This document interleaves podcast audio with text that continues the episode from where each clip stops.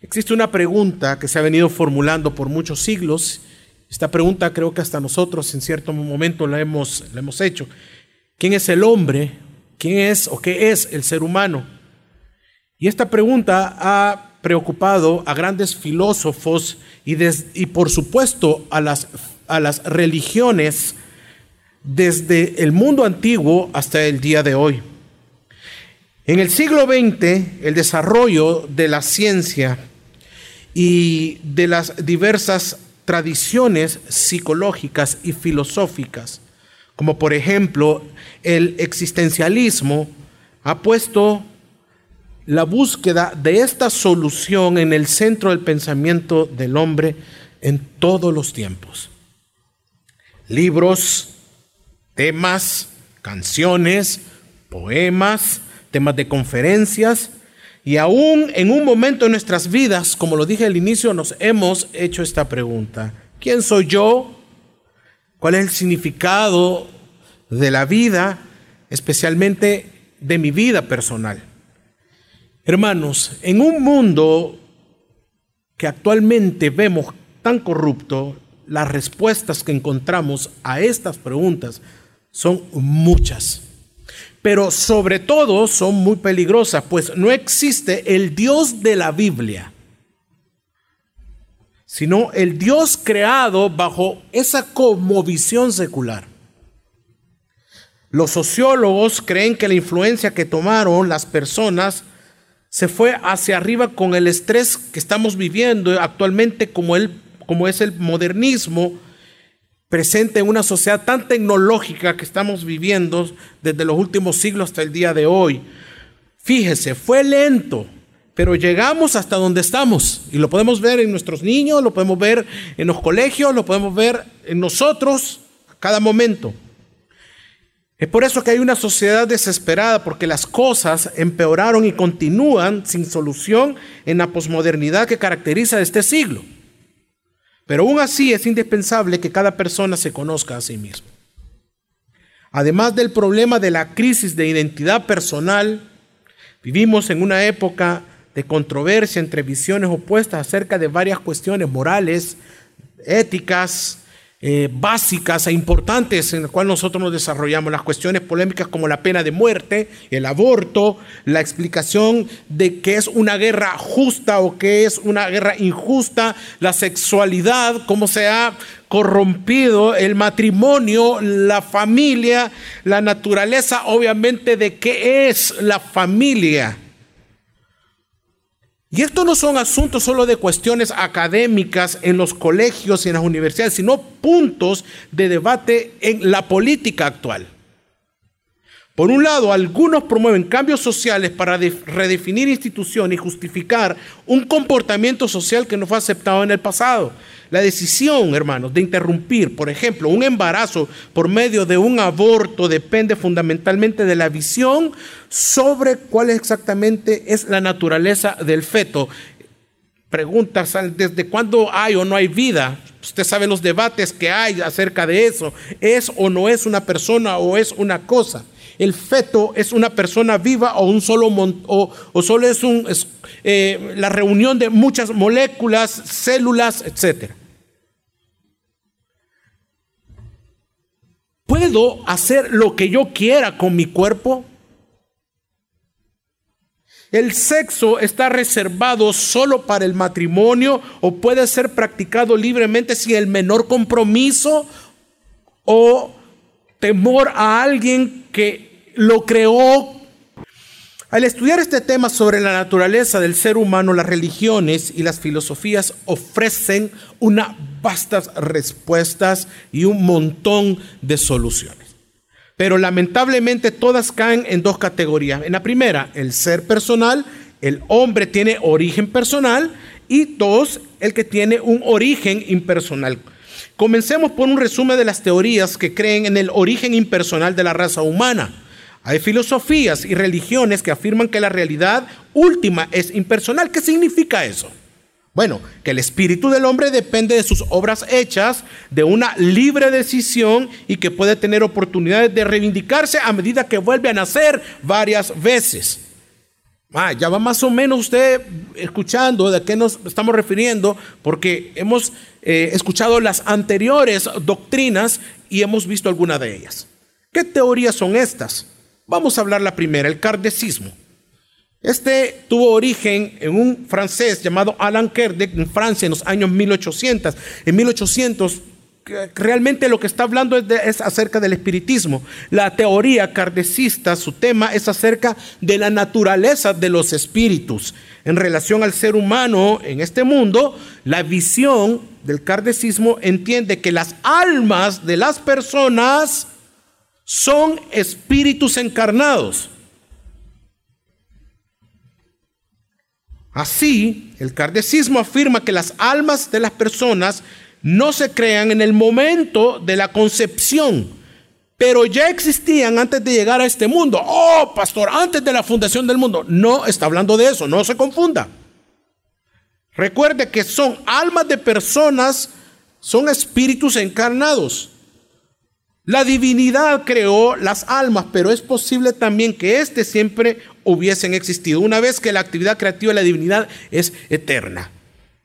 Los espíritus, dice el kardecismo, existen en una jerarquía del ser que depende del estado de pureza de cada espíritu que alcanzó. O sea, está hablando de que depende de cómo actuó en otras vidas, es el grado de, de pureza que haya alcanzado y depende de eso su jerarquía. Estas distinciones se manifiestan en este mundo pues la situación en la cual la persona nace es determinada por su karma. O sea, podemos escuchar y saber de las religiones, por ejemplo, de la India. Cada vida es solo una en una serie de reencarnaciones. Si se da cuenta, todas estas situaciones y todos estos ejemplos existen actualmente. Cada vida es solo una en una serie de reencarnaciones cuyo propósito es sufrir, expiar el mal de las vidas anteriores y purificarse cada vez más en la búsqueda de la perfección. Como los hombres tienen libre albedrío y una naturaleza esencialmente buena, todos los espíritus son capaces de vencer los desafíos y llegar a esta perfección. Aunque esto puede referirse miles de reencarnaciones. Y no solo reencarnaciones, sino que también en muchos mundos. Es el concepto que tienen acerca del hombre esta, eh, eh, eh, esta, esta teoría, esta, esta falsa posición. La vida del espíritu en la piel del ser humano en este mundo es solo una fase en este proceso. Por lo tanto, Así el espiritismo o el cardecismo entiende que Adán no fue el primer hombre, así que no existe una unidad en la raza humana derivada de un origen común. El hombre es producto de la evolución y mezclan otra. Así que el libro de Génesis no ofrece un relato histórico de la creación, sino un relato alegórico, lo que sostienen ellos. Como todo sistema gnóstico, el espiritismo afirma que la materia es la prisión del espíritu. Por lo tanto, el estado de encarnación de un cuerpo físico es un estado inferior de existencia. Que, en resumen, entonces, ¿qué creen ellos? No creen en, Génesis como tal, Obviamente lo, acabamos de, escuchar. No creen que Jesucristo es Dios, sino que es un ser con poder especial, es un espíritu que fue perfeccionándose y tal manera que tiene autoridad sobre otros espíritus. Eso es lo que dice esta doctrina, el cardecismo. Después vemos otra corriente que es el naturalismo filosófico. El naturalismo, que niega la existencia de cualquier realidad espiritual, dice que el ser humano es solo materia. Desde Demócrito, un filósofo griego, hasta hoy varios eruditos han puesto la idea que el hombre es producto del azar en un universo sin Dios. Ya hemos escuchado a varios ponentes ateos sosteniendo todo esto.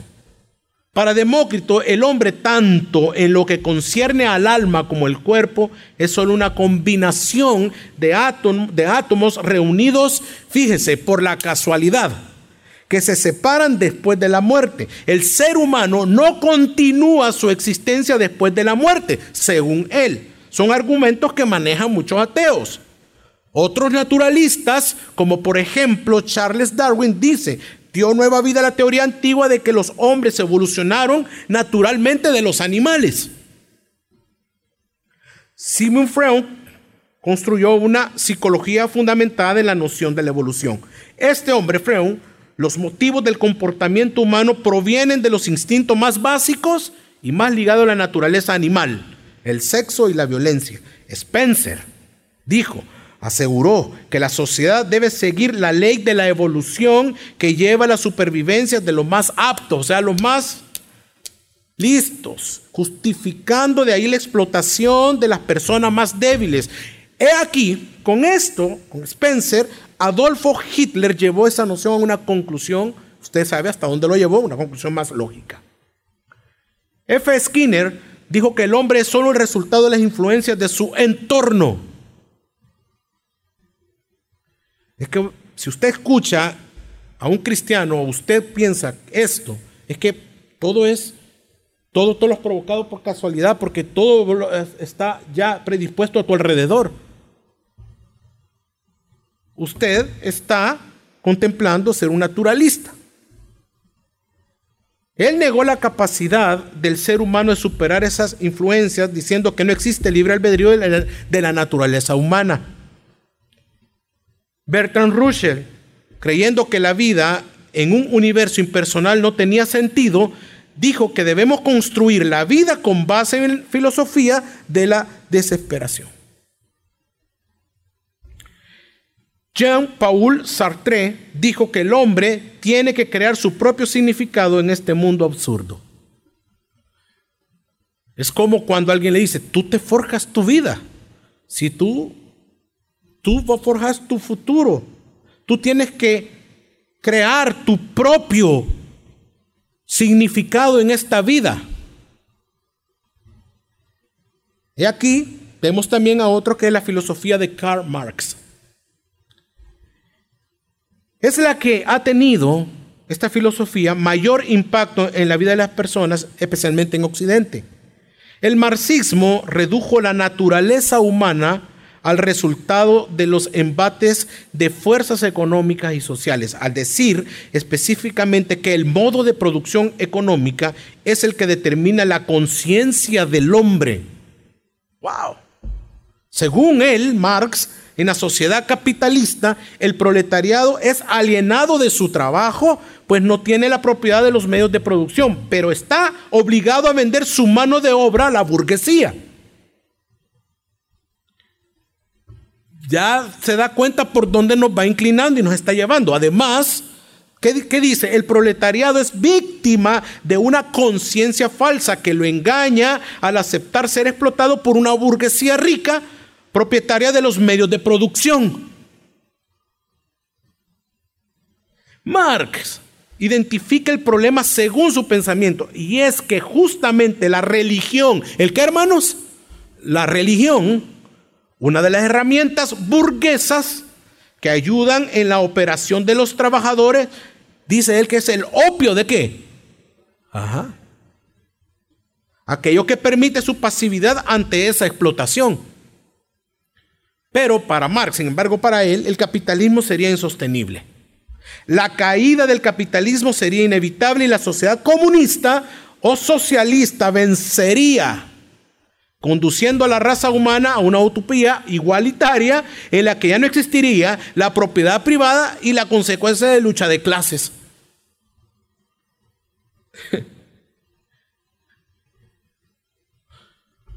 Marx presenta una solución para el hombre.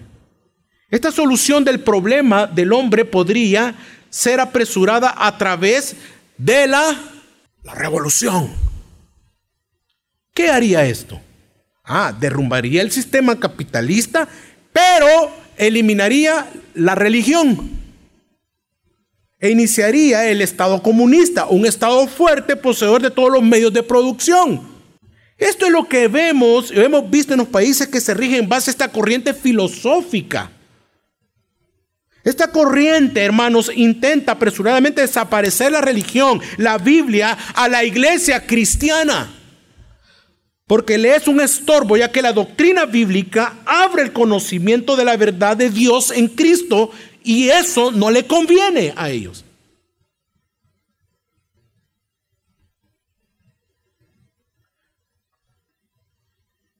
Por eso que es peligroso, hermanos. Por eso es que es peligroso y, usted me entiende lo que, le, lo, que lo que quiero decirle. Y además de eso, un cristiano, un cristiano nacido de nuevo, que conoce la deidad de Jesucristo, la autoridad de la palabra de Dios, no puede ir en contra de lo que cree, de lo que ama, de quienes salvó. Si usted baila, cena con esta falsa corriente, lea la Biblia, por favor, y arrepiéntase. Ok, paso a lo siguiente. El panteísmo. El panteísmo propone que el hombre es el resultado de un proceso espiritual, pero aún así impersonal. El uno impersonal dio origen a varios seres espirituales, siendo que algunos de ellos asumieron cuerpos físicos. Esto incluye no solo a los hombres, sino también a los animales. Los panteístas normalmente aceptan la teoría de la evolución biológica y dicen que los hombres están relacionados con los animales, espiritual y biológicamente. Las religiones panteístas normalmente tienen en común la idea de que el ser humano que se originó del uno y personal está haciendo un gran viaje para volver al uno a través de la evolución.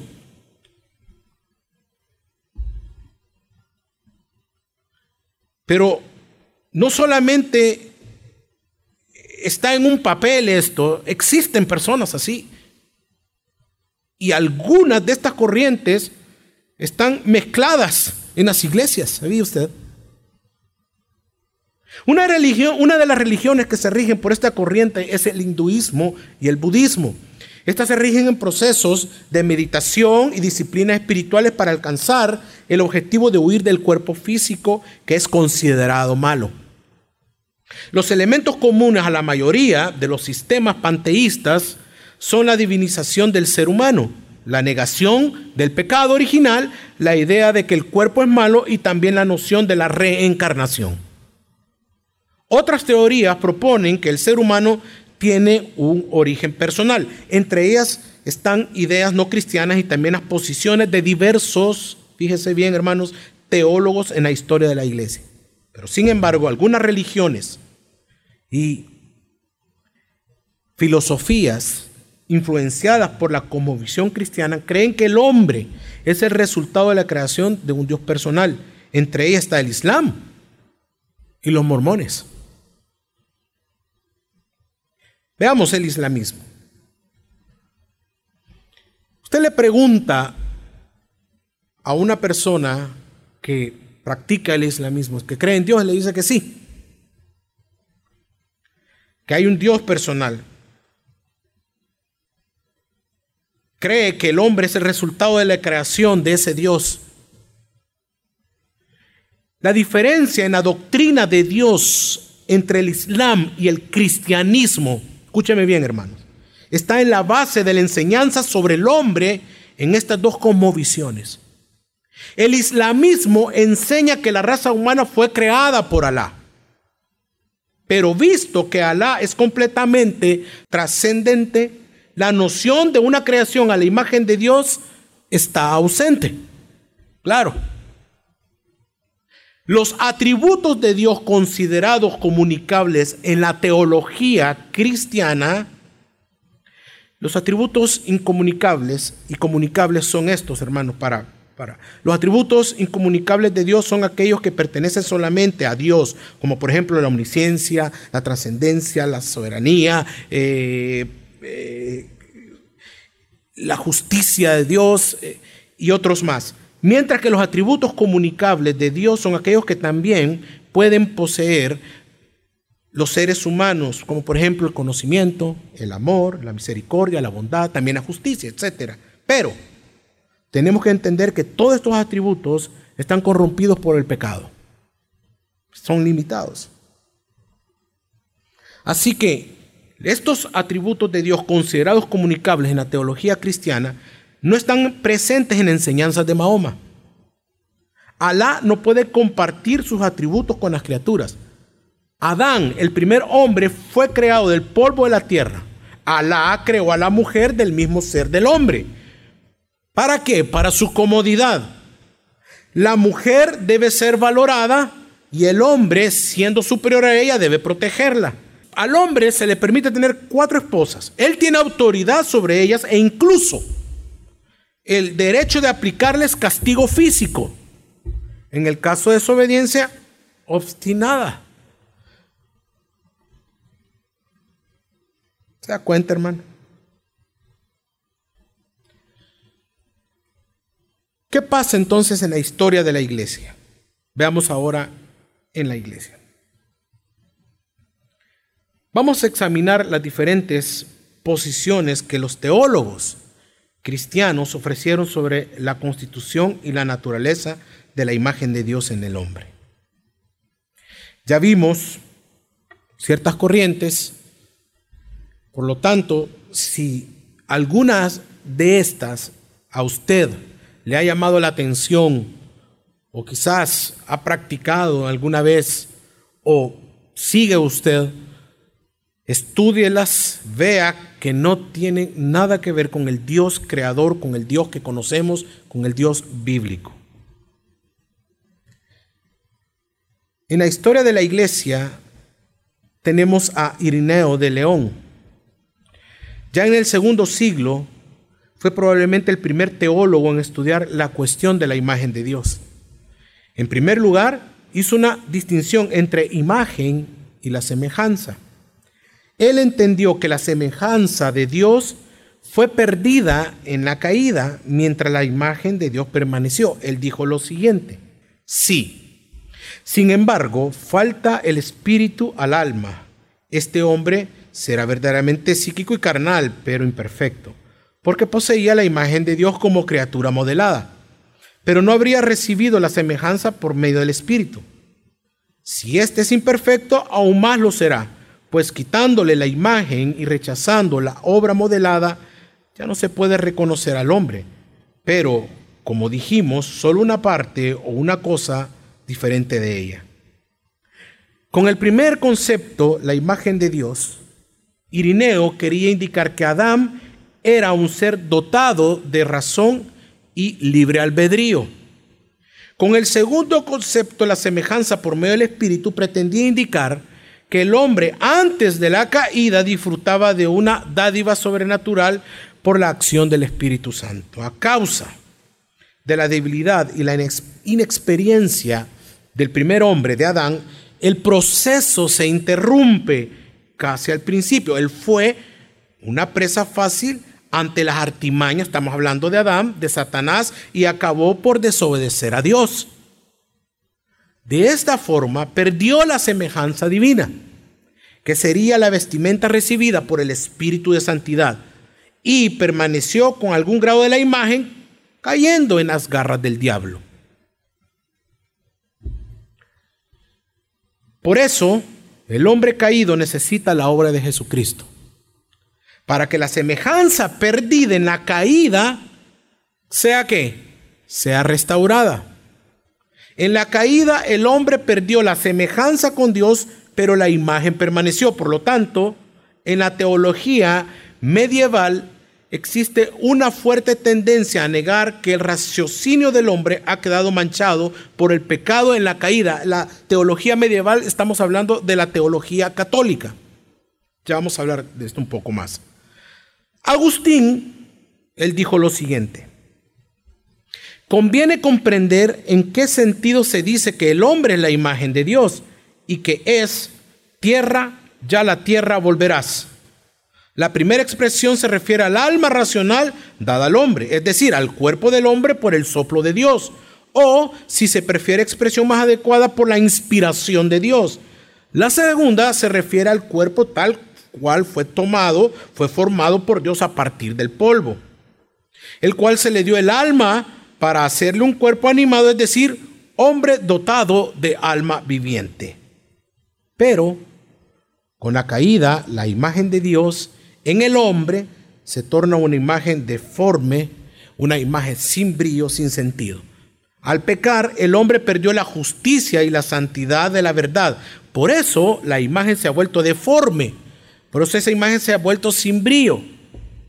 El hombre la recupera al renovarse y reformarse, pero alguna parte de la razón permanece después de la caída. El destello de la razón, en cierto modo, en virtud de la cual fue hecho semejanza de Dios, se extinguió completamente. Por eso, hermanos, según lo que dice él, los hombres conservan alguna dignidad incluso después de la caída.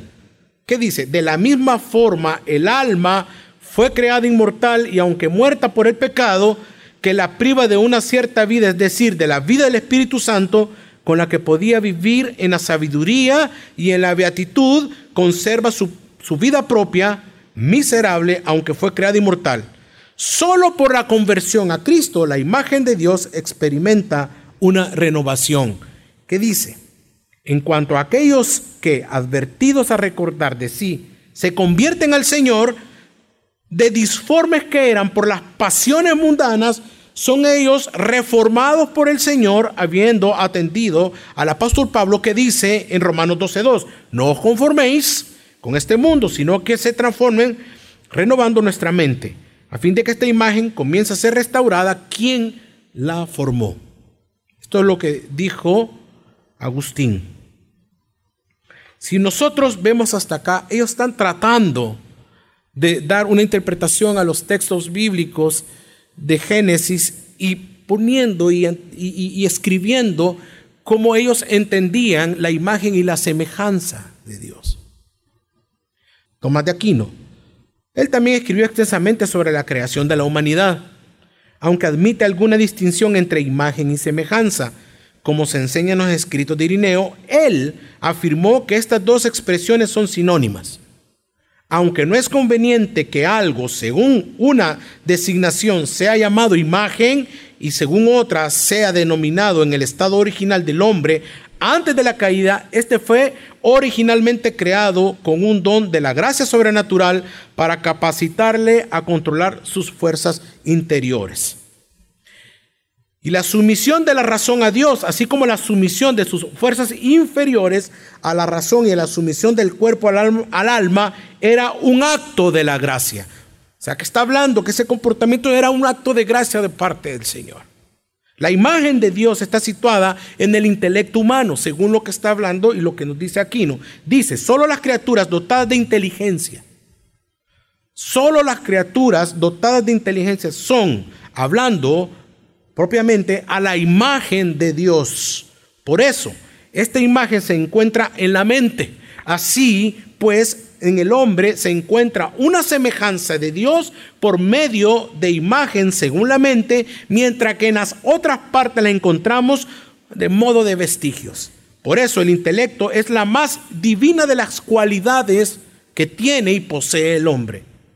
Lo que Tomás de Aquino está argumentando, iglesia, que en cierto sentido todo ser humano lleva la imagen de Dios, pero la imagen de Dios en los no cristianos se encuentra casi, fíjese bien la posición de él, casi oscurecida, a punto de no existir. Si antes de la caída el hombre necesitaba la gracia, mucho más después de la entrada del pecado en la creación.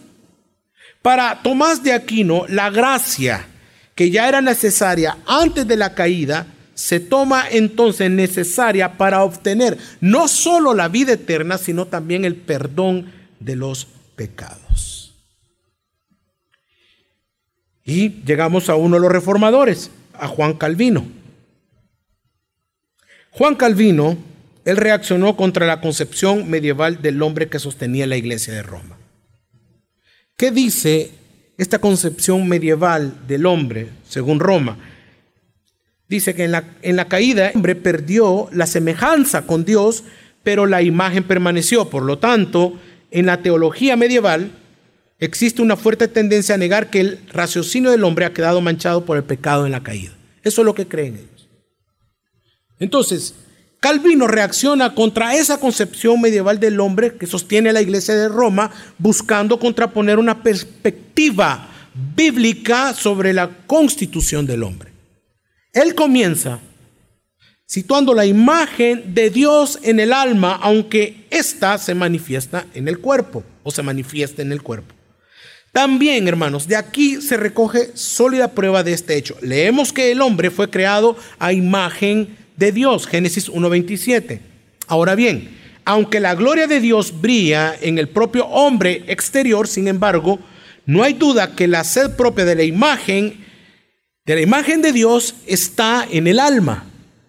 Ciertamente, Calvino no dejó de admitir que la forma exterior, hasta donde nos distingue y separa de los animales brutos, de los animales brutos, al mismo tiempo nos une más íntimamente al Señor, a Dios. En el entendimiento de Calvino, la imagen de Dios es la capacidad moral y espiritual del hombre. Añade que esta imagen incluía originalmente el verdadero conocimiento, la justicia y la, santidad, diferente a lo, a lo, que dice o diferente de, de Martín Lutero, que entendía que las capacidades morales y espirituales fueron totalmente perdidas con la caída, para Calvino el hombre perdió la capacidad de utilizar estos dones de manera correcta. O sea, muy diferente. O sea, Lutero decía que se perdieron cuando el hombre cayó, pero Calvino solo pierde la capacidad de utilizarlos de una manera correcta. Pero también para los teólogos arminianos, ¿qué dicen ellos? Ellos a partir del siglo XVII en general, concuerdan con los, con los reformados sobre la imagen de Dios.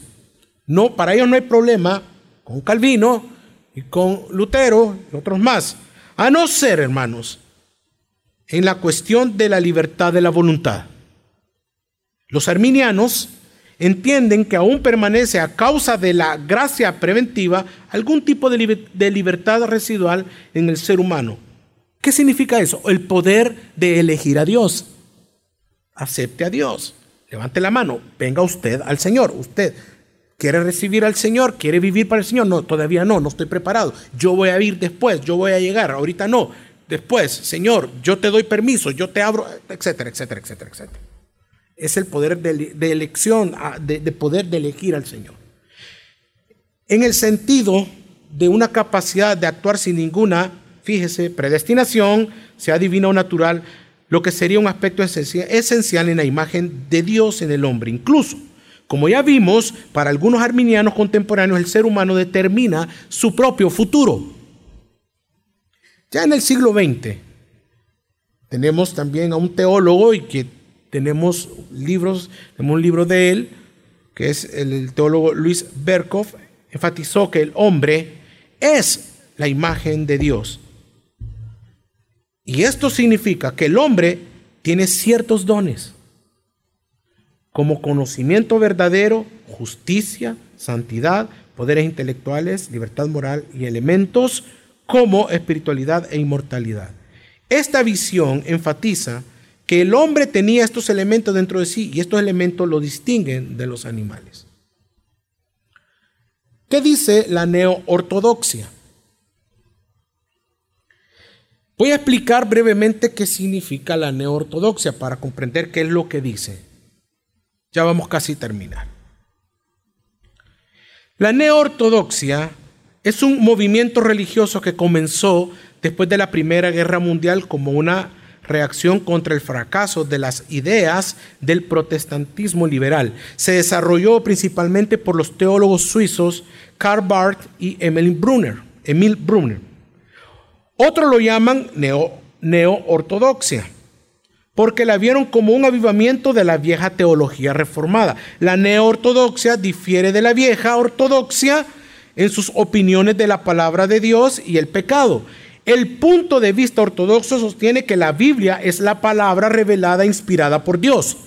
La inspiración, tanto verbal como mecánica, significa que el Espíritu Santo estaba en pleno control del, control del escritor bíblico, ya sea verbalmente dictando todo lo que estaba escribiendo o usando a la persona como una herramienta para realizar el trabajo. Esta doctrina de la inspiración llega a la conclusión lógica que los manuscritos originales no tienen ni error ni contradicción. Ahora bien, en el siglo XX podemos destacar, como lo hemos hablado, que, que se desarrolla principalmente por estos teólogos, y destacar los estudios de Emil Brunner, como una ilustración del tratamiento dado al tema de la imagen de Dios. Él comienza rechazando la historicidad de Adán y de la caída. Esto, sin embargo, no significa que el presente estado del pecado del hombre sea negado. En otras palabras, al mismo tiempo que Brunner niega la historicidad de la caída, intenta sostener que el hombre no se encuentra actualmente en el mismo estado en que Dios lo creó como señala un teólogo llamado Anthony Okema. Él dice, él quiere sostener que hubo una caída. E incluso ocasionalmente hablar del acontecimiento de la caída al mismo tiempo que niega que haya habido tal evento.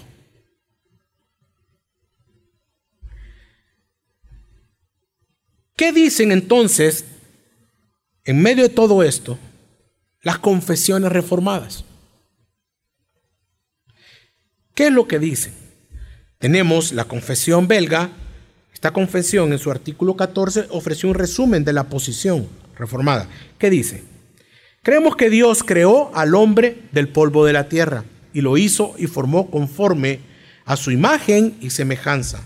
Bueno, justo y santo, capaz de concordar en todo con la voluntad de Dios. Pero cuando el hombre estaba en aquella posición excelente, él no la valoró y no la reconoció.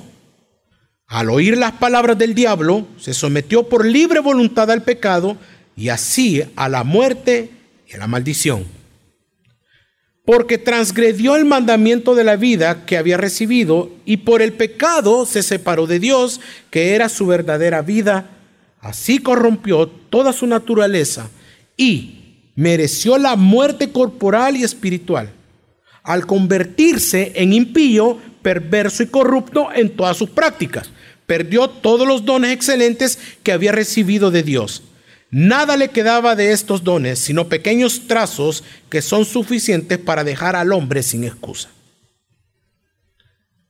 El catecismo de Heidelberg dice también lo siguiente, en esa misma época, reflejando las palabras empleadas en Efesios capítulo 4, versículo 24 y Colosenses capítulo 3 de los versículos del 9 al 11, justicia, santidad y conocimiento. Así definió la, así, de esta manera define la imagen de Dios. Dios creó al hombre bueno y a su imagen, es decir, en verdadera justicia y santidad, para conocer correctamente a Dios, su creador, amarlo de todo corazón y vivir con Él en eterna felicidad para alabarle y glorificarlo. ¿Cuántos dicen amén? Amén. ¿Qué dicen los cánones de Dort en el comienzo del siglo XVII? Dice, en el principio el hombre fue creado a imagen de Dios. Fue adornado en su entendimiento con el verdadero y saludable conocimiento ¿Cuál conocimiento? El conocimiento de Dios y de todas las cosas espirituales.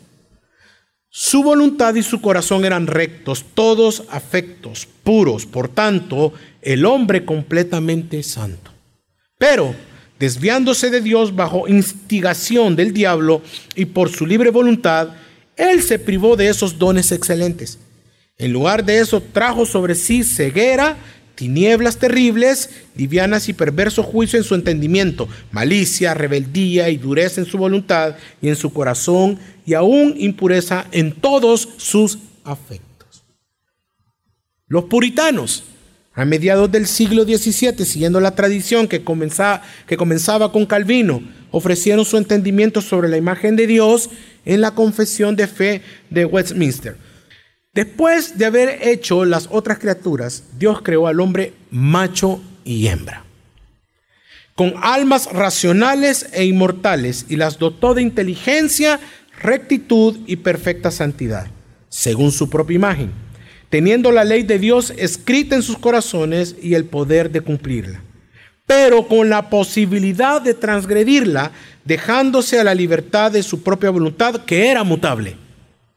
Además de, esa escritura en sus corazones, recibieron el precepto de no comer del árbol de la ciencia del bien y del mal. Mientras obedecieron a ese precepto, fueron felices en su comunión con Dios y tuvieron dominio sobre las criaturas. Hermanos, estas son las diferentes corrientes y posturas a lo largo de la historia del hombre en la sociedad como también en la iglesia. ¿Qué nosotros vamos a creer? ¿Qué creemos nosotros hoy en día? Yo quiero citar para ir terminando, para terminar Romanos, capítulo 5, los versículos 12, los versículos 15 y los versículos 18. Y dice así, por tanto, versículo 12, como el pecado entró en el mundo por medio de un hombre y por medio del pecado la muerte, así también la muerte pasó a todos los hombres. ¿Por cuántos? ¿Todos? ¿Qué creemos? Que el hombre pecó, entró el pecado, pasó la muerte a todos nosotros. Porque la paga del pecado es la muerte. Entró el pecado por medio de Adán, por medio del hombre. Y así mismo entró la muerte.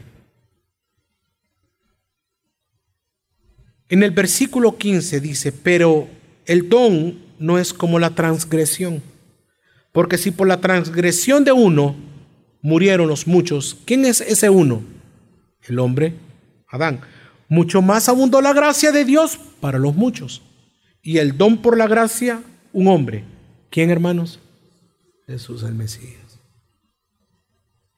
Versículo 18. Por tanto, así como por medio de una transgresión vino la culpa a todos los hombres, para condenación, así también por medio de un acto de justicia vino la gracia a todos los hombres para justificación de vida.